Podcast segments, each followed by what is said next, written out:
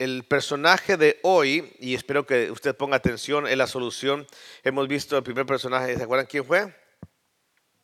Noemí, ok, ella se amargó. ¿Por qué se amargó? ¿Alguien? ¿Perdón? ¿Tenía descendencia? Oh, Noemí.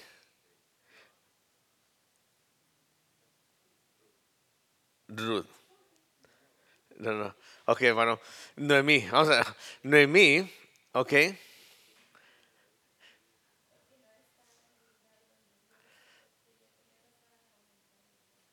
Ok, no estaba en la voluntad de Dios, o simplemente pasó un percance donde no tenía comida para su familia.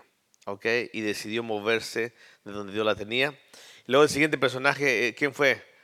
Jonás. ¿Cuál es lo que caracteriza a Jonás?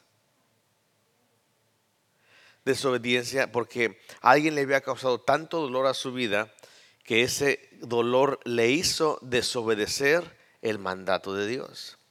Y luego vemos a quién? Saúl. Saúl, ¿qué fue lo que pasó? ¿Cómo?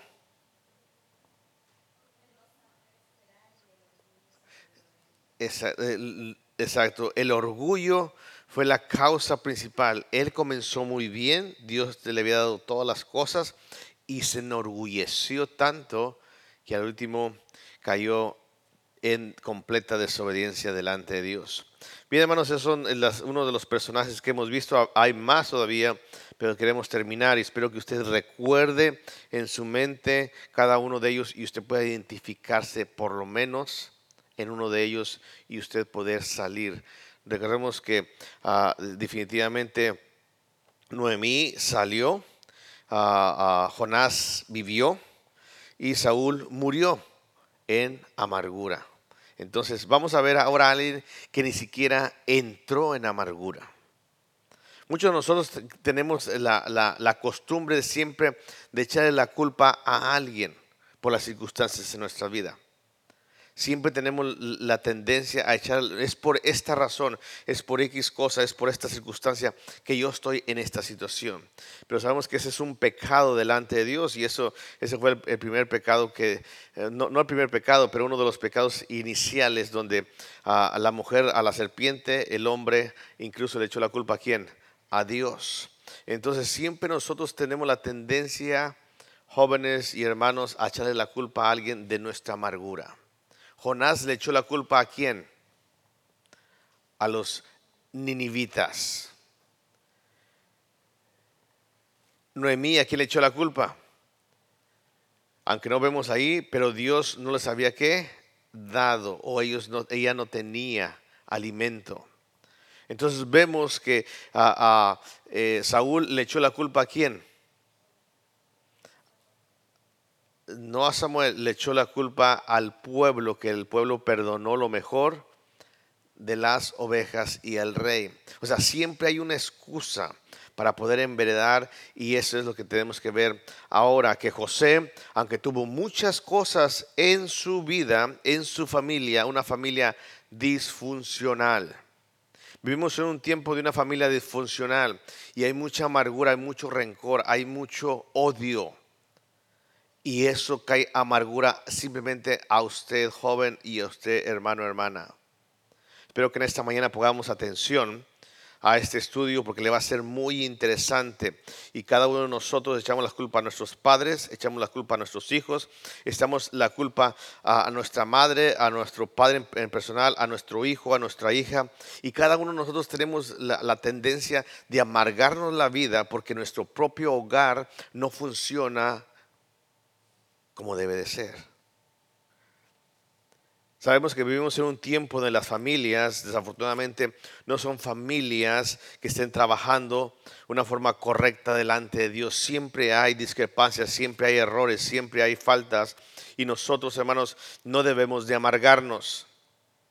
La primera cosa que vemos aquí en la familia disfuncional de José, y vamos a ir a Génesis capítulo 30, por favor, esta mañana. José capítulo número 30 tenía un padre, ¿sí? José tenía un padre. José tenía un padre. Y José, el padre de José, era simplemente un embustero, un engañador. Era un tramposo. Y usted se imagina un joven, un hijo que quiere vivir, que quiere hacer las cosas de Dios, teniendo un padre que no se comporta a la altura de lo que Dios demanda. Es importante, joven, que tú puedas mirar. Es que yo no tengo el Padre que Dios. Si yo tuviera al Padre y, y, si yo mirara al Padre que caminara correctamente delante de Dios, sin duda yo haría lo correcto. Pero muchos hijos se amargan porque hay un padre tramposo y engañador. Dice el capítulo 30, al versículo 25 al 43. Dice, a continuación, cuando Raquel hubo dado a, luz a, José, que Jacob dijo a Labán, envíame e iré a mi lugar y a mi tierra. Ella se quería regresar, dame mis mujeres y mis hijos por las cuales he servido contigo y déjame ir pues tú sabes los servicios que te he hecho. Él había trabajado dos veces porque el primero le había dado a Lea y luego le había dado a Raquel. Y le había respondido, Allí yo ahora gracia de tus ojos y quédate.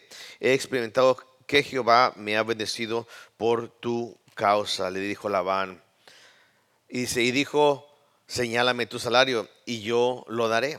Él respondió, Jacob respondió, tú sabes cómo te he servido y cómo has estado tu ganado conmigo, porque poco tenías antes de mi venida y has crecido en gran número y Jehová te ha bendecido con mi llegada. Y ahora cuando trabajare también, cuando trabajare también por mi propia casa. Y él dijo, ¿qué te daré? Y él respondió, respondió Jacob, no me des nada. ¿Realmente no quería nada? Usted, usted conoce a los padres y los padres a veces hablamos y los hijos nos pueden discernir realmente lo que somos nosotros, engañadores, embusteros, tramposos. Y nuestros hijos pueden llegar a amargarse la vida por tener un padre de esa índole. Sigue diciendo, se hicieron por mí esto volveré a presentar tus ovejas. Versículo 32. Y yo pasaré hoy por todo tu rebaño, poniendo aparte todas las ovejas manchadas y salpicadas de color y todas las ovejas de color oscuro y las manchadas y salpicadas de color entre las cabras. Y esto será que mi salario. Así responderá por mí. Mi. Wow. Qué triste. ¿Verdad? tener un padre así. Y amargarse la vida por ser o tener un padre de tan tramposo, tan engañador. Por mi honradez. Sigamos leyendo. Cuando vengan a, a, reconocer mi salario, todas las que no fueren pintadas ni manchadas en las en las cabras y de color oscuro en mis ovejas se me ha de tener como de hurto. Dijo entonces Labán, mira, sea como tú dices. Y Labán apartó aquel día los machos cabríos manchados y rayados y todas las cabras manchadas y salpicadas de color y todas aquellas que tenían en sí algo de blanco y todas las de color oscuro entre las ovejas y las puso en las manos de sus hijos. Y puso cuánto? Tres días de camino entre sí y Jacob. Y Jacob apacentaba las ovejas de quién? De Labán. Tomó luego Jacob varas verdes de álamo, de avellano y de castaño y descortezó en ellas mondaduras blancas, descubriendo así lo blanco de las varas y puso las varas que había montado delante del ganado en las cuales de los abeberos de agua donde venía a beber agua las ovejas, las cuales procreaban cuando venían a beber. Así concebían las ovejas delante de las varas y parían borregos lisados, pintados, salpicados de diversos colores. Y apartaba Jacob los corderos y ponía con su propio rebaño los listados y todo lo que era oscuro de hato de Labán y ponía su hato aparte y no lo ponía con las ovejas de Labán. Y sucedía que cuando cuántas veces se llegaban en celo las ovejas más fuertes, Jacob ponía que varas delante de las ovejas en los abrevaderos para que concibiesen a la vista de las varas. Pero cuando venían las ovejas más que débiles, dice, no las ponía. Así eran las más débiles para quién? Y las más fuertes para Jacob. Y se enriqueció el varón muchísimo y tuvo muchas ovejas y siervas y, siervos, camellos y asnos. Hermanos, Labán era simplemente un tramposo, un engañador. Y usted se imagina, perdón, a, Jacob, usted se imagina tener un padre así. Es importante, joven, que puedas analizar esta historia. Es importante, hermano, que puedas quitar todo lo que tu padre algún día no hizo correcto delante de ti y cargar esa amargura dentro de ti. Es triste, pero Jacob engañaba, el padre de José engañaba a Labán, su tío, con el ganado. Y las mañas que se aprenden, las mañas que los padres que son así, difícilmente pueden cambiar su forma de ser. No solamente engañaba para, para cambiar, hurtar o enriquecerse él mismo con su ganado, sus siervos y, y los asnos y los camellos, sino también el padre de José engañaba a Labán al partir. El capítulo 31, versículo 20, él simplemente agarró sus, canicas, se levantó y huyó, sin decirle nada a quién, a su tío. Dice el versículo 20, acompaña el capítulo 31, versículo 20, Jacob engañó a Labán arameo. ¿Cómo? No haciéndole saber que se iba. Agarró todas sus chivas, agarró todas las, cosas que tenían, las subió, subió a sus esposas y que, vámonos, como huida. ¿Por qué? Porque le apresuraba a él, simplemente no le había dejado saber a su propio suegro que se iba, porque él tenía su plan. Hermanos, qué triste es mirar a un padre que es de esa índole, que siempre quiere hacer su voluntad sin hacer lo que es correcto. No solamente engañaba a Labán para partir, sino también dice el, versículo 26 y 27. Dice, dijo Labán a Jacob, ¿qué has hecho que me engañaste? y has traído a quién? A mis hijas como prisioneras de guerra. Versículo 27, ¿por qué te escondiste para oír y me engañaste y no me lo hiciste saber para que yo te despidiera con alegría y con cantares, con tamboriles y arpa? Y arpa. Hermanos, el padre de José era un gran personaje, Jacob. Y él creció toda su infancia mirando a su padre haciendo esas cosas. Pero vemos a un José que no se amargó. Vemos a un José que no se amargó. No solamente era un padre tramposo, sino un padre pasivo. ¿Qué es un padre pasivo? Un padre que nunca hace nada. Ve los problemas, ve las circunstancias y simplemente no hace nada. Tú puedes decir, mi padre nunca hizo nada por mí. Mi padre nunca hizo nada por mis hermanos. Mi padre era simplemente un cero a la izquierda que estaba, pero nunca estaba. Es importante, joven, que tú veas y analices la vida de José. Porque José no se amargó en ningún momento. Es importante, papá y mamá, que tú puedas arrancar las cosas del pasado y decir, ¿sabes qué? Ahora estoy en Cristo. Y debo de dejar las cosas de atrás.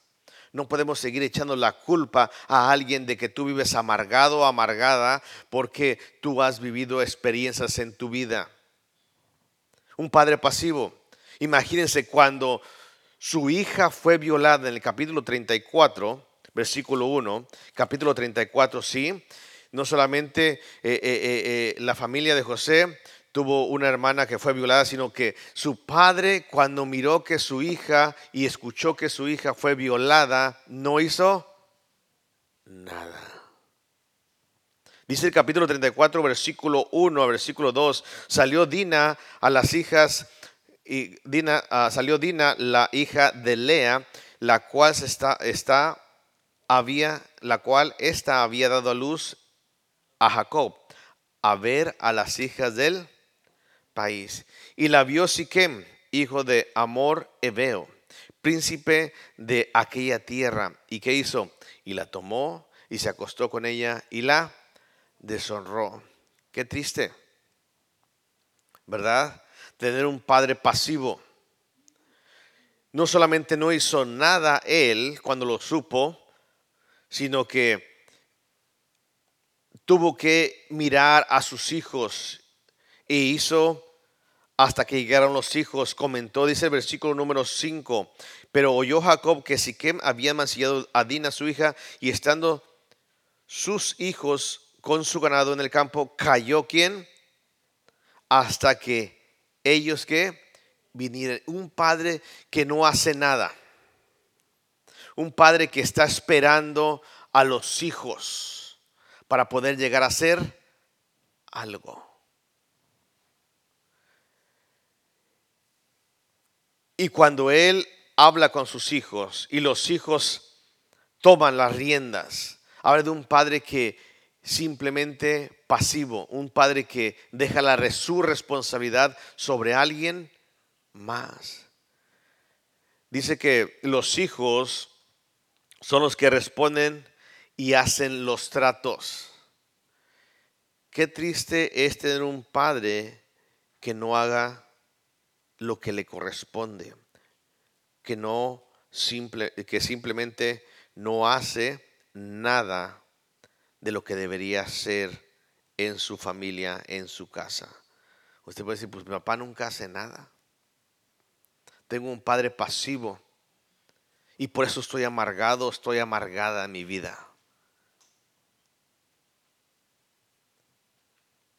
Alguien más tiene que hacerlo. Dice el versículo número 30.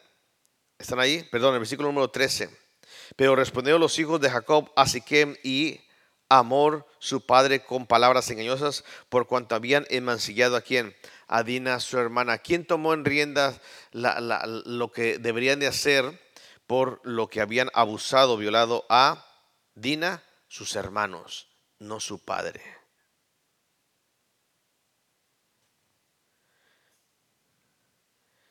Y no solamente eso, sino después permite y hace que sus hijos se conviertan en asesinos, rateros, secuestradores, en su representación. Dice el versículo número 30 del capítulo 34, no hay tiempo para leer. Entonces dijo Jacob a Simeón y a Leví, me has turbado con hacerme qué? Abominable los moradores de esta tierra, el cananeo y el fereceo, y teniendo yo pocos hombres se juntarán contra mí y me atacarán y seré destruido yo y mi casa.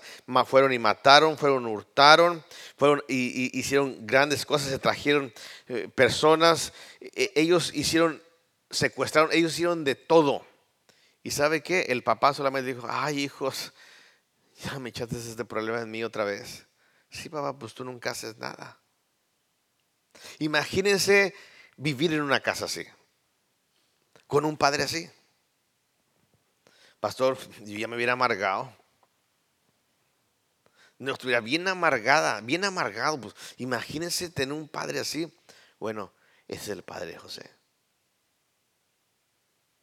Este es el padre de José.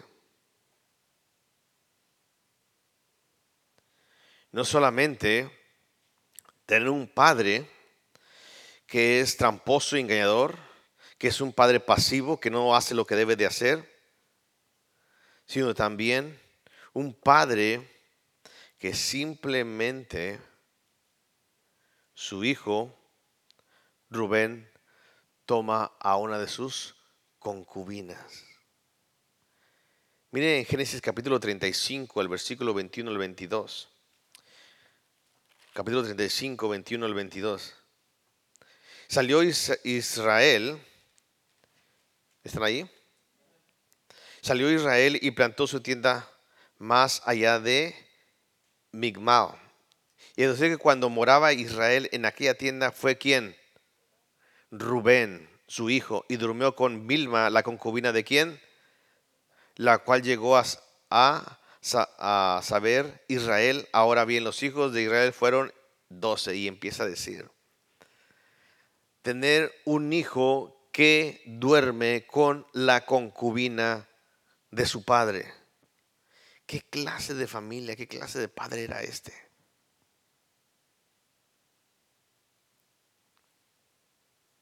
¿Qué clase de padre? Hermano, la palabra de Dios nos enseña a nosotros la realidad de la vida. Y es para que usted y yo podamos tomar lo mejor de ella.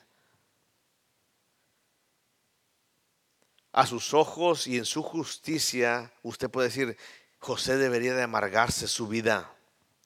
Por eso los hijos eran unos buleadores que lo querían matar que no lo querían, que se burlaban de sus sueños, por eso eran como eran. Y sabe qué, sí, esos eran los otros hijos de Jacob, que no supieron superar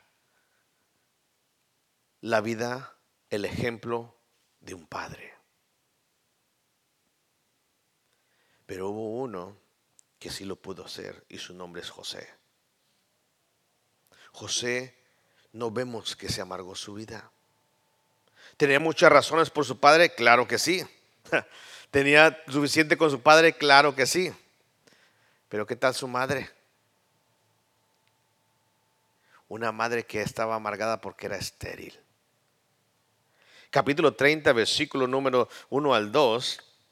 Vamos a orar con la madre. Pastor, usted le está echando la, la, tierra a la familia de José. Sí, para que usted y yo podamos decir, oye, pues yo no traigo nada y estoy bien amargado por mi familia. Eso es lo que nos dice, esa es la fotografía que nos da a entender la palabra de Dios. Capítulo 30, versículo 1 y 2, dice la palabra de Dios, viendo Raquel que no daba hijos a Jacob, tuvo envidia de qué? De su hermana. No solamente tenía carga de ser estéril, sino que era una madre que envidiosa. ¿Usted se imagina? Envidiando, ay, el mejor vestido, ay, mejores zapatos, ay, mejores lugares, ay, la mejor esa. Siempre envidiando y envidiando. ¿Por qué? Porque ella era estéril y dice, dame hijos. O si no, ¿qué? ¿Cómo era la mamá? Bien dramática. Usted, ay, si no me muero, ay, me va a dar, me va. imagínese. Y José, su madre, de esa forma, tenía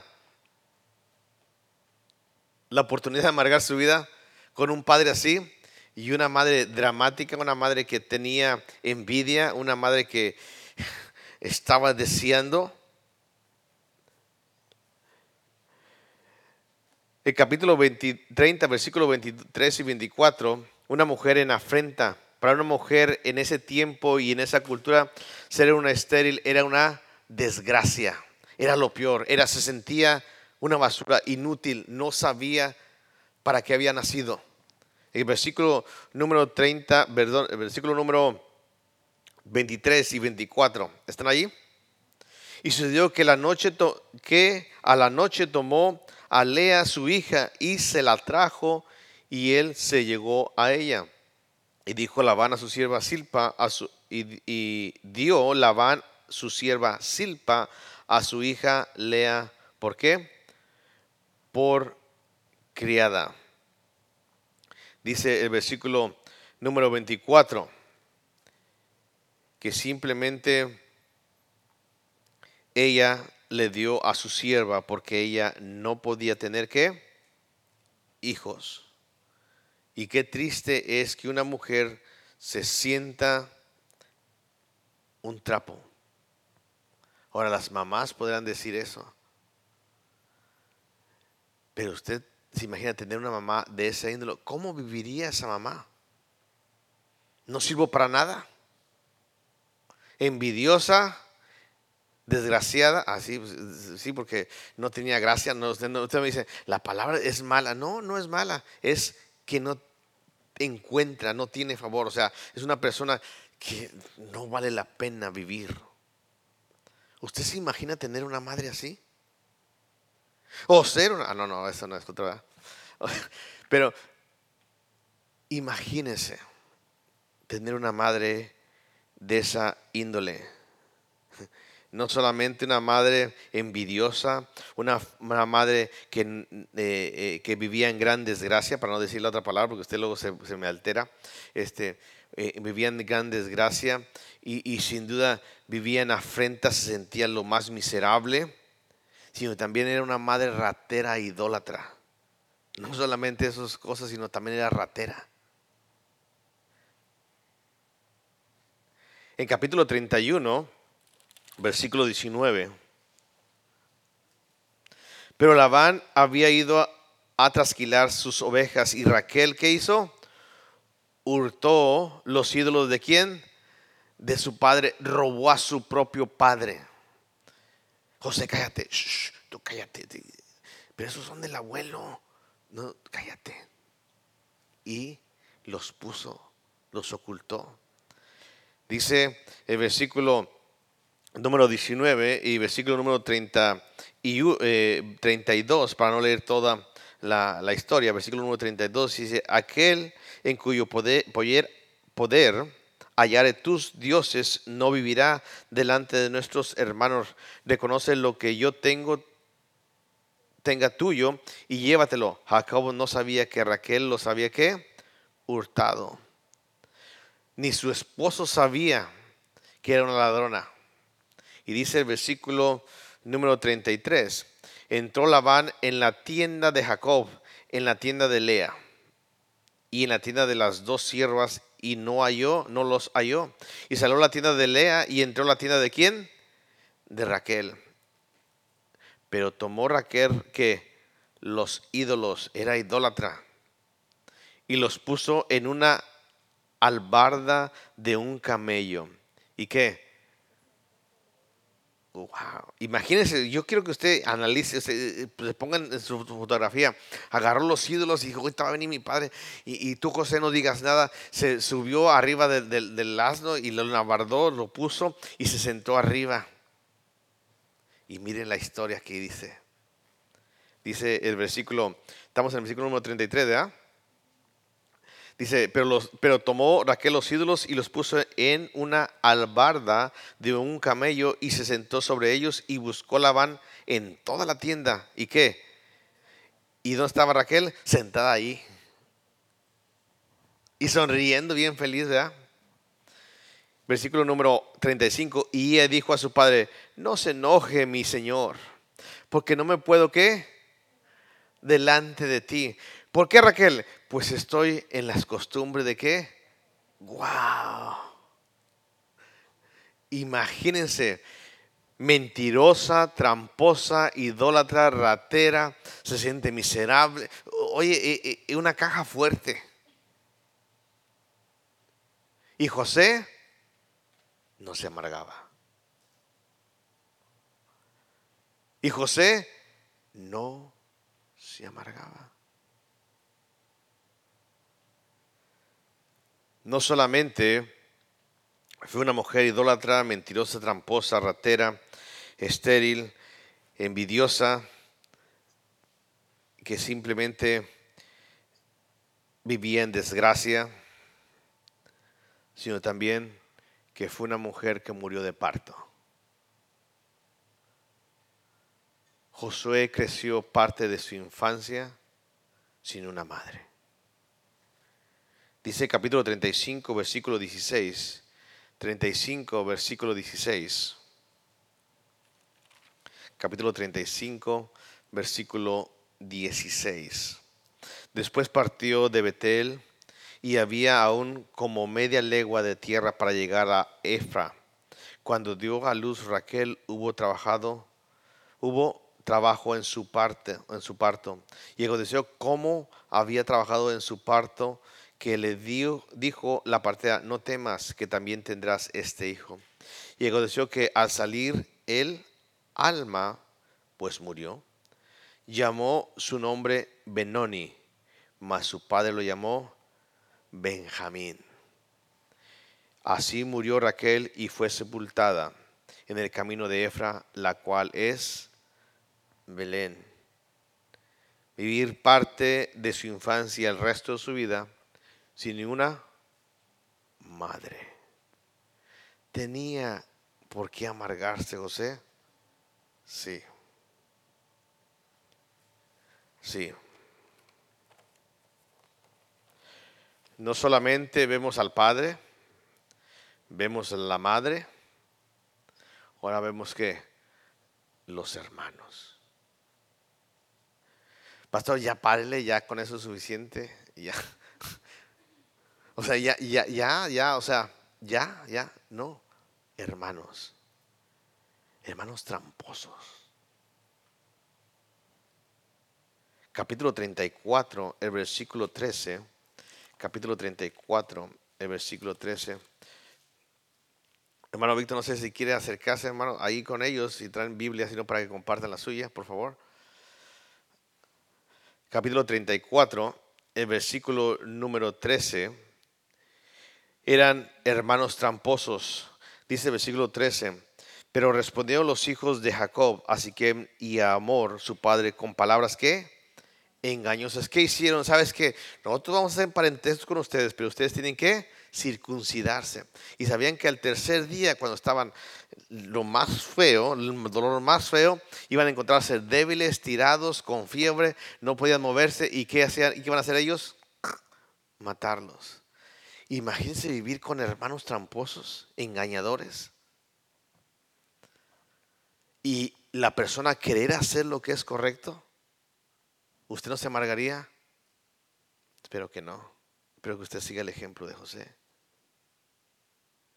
Porque José tenía mucho por qué amargarse.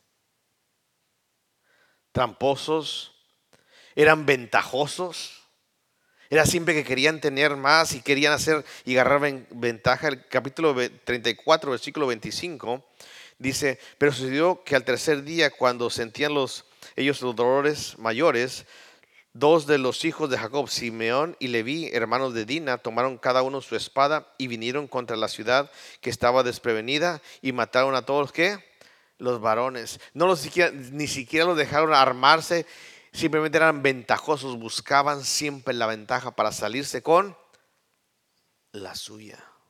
Y José vivía con sus hermanos. Ventajosos, saqueadores, o sea, robadores, asesinos, secuestradores y rateros. Dice el versículo número 26, y Amor y a Siquem, hijo de hijo, sus hijos los mataron a filo de espada, asesinos simplemente. Tomaron de Dina de su casa de Siquem y se fueron. Y los hijos de Jacob vinieron a los muertos y que saquearon la ciudad por cuanto le habían demasiado. En pocas palabras, destruyeron todo, tiraron todo y rompieron cosas y saquearon las cosas tener hermanos así?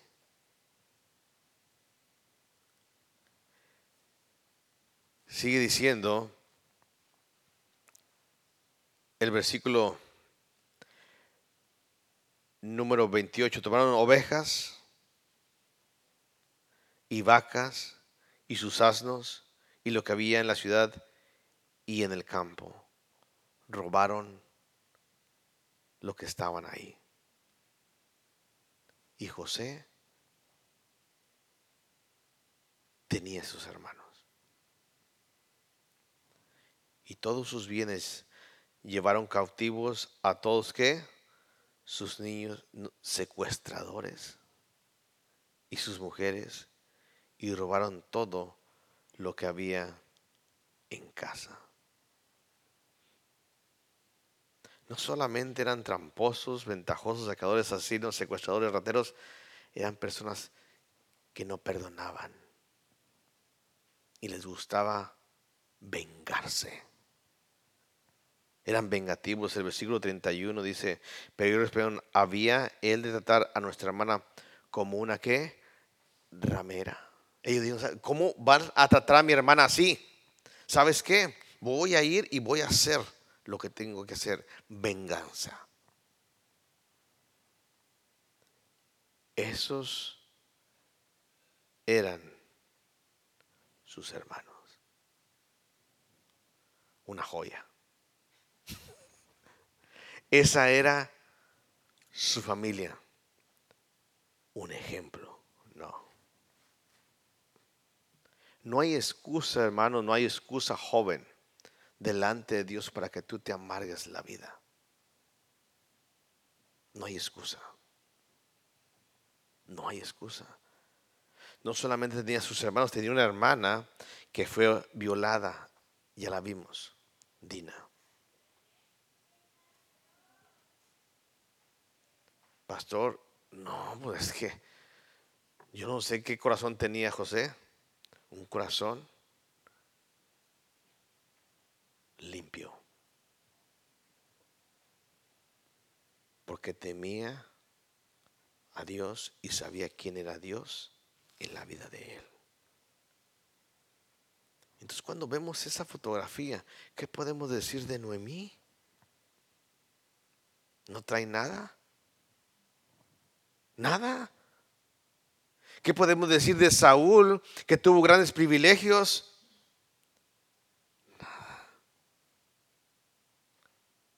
¿Qué podemos decir de Jonás? que solamente tenía enemigos que le habían hecho daño, pero no es nada. Vivir en una familia, hermanos, disfuncional.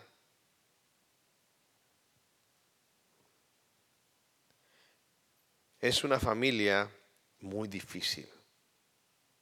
Y muchos de nosotros vinimos o vivimos en una familia así. Y usted puede vivir amargado el resto de su vida porque eso escoja. No porque las circunstancias a su alrededor digan que usted tiene que ser una persona amargada. Es su escoja.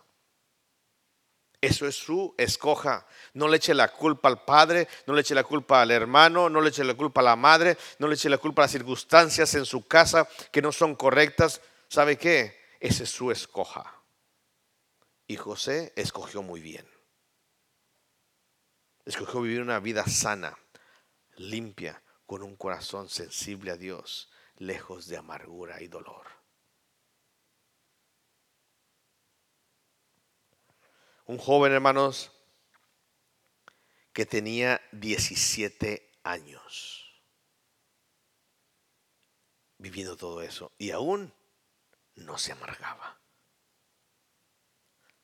No, no era un niño así como, como Aidan o Javi. Ellos todavía no se amargan. Espero que no se amarguen todavía. Pero ya cuando empiezas con los 12 años, con los 13 años, yo me amargué, yo me... Joven, ¿por qué te amargas?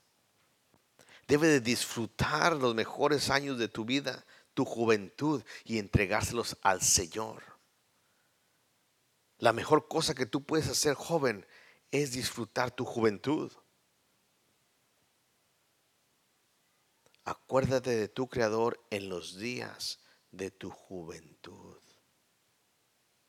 Porque vas a llegar a ser viejo o vieja. Y sabes qué? Te vas a arrepentir. Y vas a tener que aprender a perdonar y a olvidar para no estar en amargura. Papá, mamá, ya es tiempo que perdones. Ya es tiempo que salgas de tu amargura. Ya es tiempo de que dejes atrás tu familia, las circunstancias que te rodearon en tu vida y sepas salir de la amargura con la ayuda de Dios. Es importante, joven, que no entres, que no embredes, que no empieces a cuestionar, que no empieces a poner las cosas. Es que mi papá, es que mi mamá, es que mis hermanos, es que esto es esto y esto y esto. Y yo quiero, pero no puedo porque ellos me amargan la vida. No, no, tú te la amargas. Tú te la estás amargando.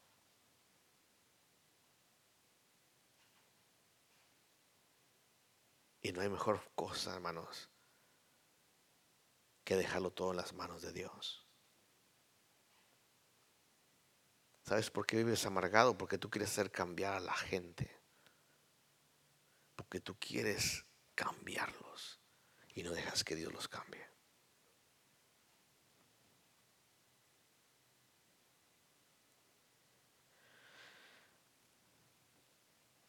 Imagínense tener un hermano que se acuesta, se duerme con la concubina de su padre. Era un vil. Tener un hermano con ese tipo de vileza. En el capítulo 49, versículos 3 y 4. Capítulo 49, ya casi estamos terminando, hermanos. Capítulo 49, versículos 3 y 4. ¿Están ahí? Rubén, tú eres mi primogénito, mi fortaleza y el principio de mi vigor. Principal en qué? Principal en impietoso como las aguas. ¿No serás que una persona que tenía todos los privilegios? Bueno, ahí es otra cosa, ¿verdad? Por ser el primogénito. Así como Esaú. Ah, se nos olvidó Esaú, ¿verdad? Dice el versículo 4. Impetuoso como las aguas, no serás el principal por cuanto subiste al lecho de tu padre, entonces te envileciste, subiendo a qué? A mi estrado. Un hermano vil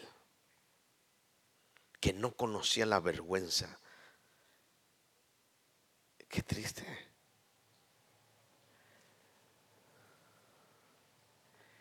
José, a la edad de siete años, vivió entre esa familia. Y si usted quiere ver cómo lo hizo, tiene que regresar la próxima semana. Y espero que usted esté listo para poder caminar con José.